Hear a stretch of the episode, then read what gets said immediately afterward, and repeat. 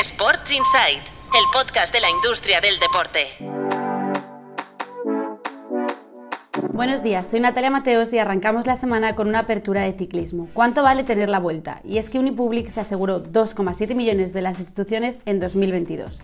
Andalucía fue la región con mayor presencia en la pasada edición de la Ronda Española, con más de 615.000 euros invertidos, mientras que el Ayuntamiento de Madrid pagó cerca de 250.000 euros para coger el desenlace final.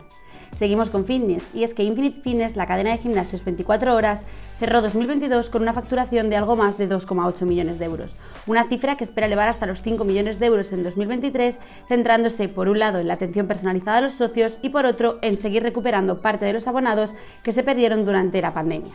Nos vamos ahora con fútbol. El Nápoles aminora un 12% sus pérdidas, pero se vuelve a dejar más de 50 millones de euros en la temporada 2021-2022. El club de la Serie A redujo su facturación en un 23%, pero espera restablecer paulatinamente esta situación a partir de esta temporada, más teniendo en cuenta que ya tiene pie y medio en cuartos de final de la Champions League. Por último, seguimos en Italia, y es que el Milan dice adiós a San Siro. El nuevo dueño norteamericano del club, Redbird, baraja diversas opciones para levantar un nuevo recinto sin tener que depender del ayuntamiento y sin compartirlo con el Inter de Milán.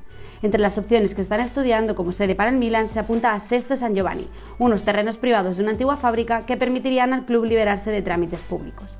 Esto es todo por hoy, pero os recordamos que además vuelve Pro Sportec, el punto de encuentro para que los profesionales de la industria deportiva abordemos el binomio deporte y tecnología. La jornada organizada por Indescat y Du Playbook se celebrará el 25 y 26 de abril en Barcelona y las entradas ya están a la venta, así que que nadie se lo pierda. Volvemos mañana con mucho más. Sports Insight, el podcast de la industria del deporte.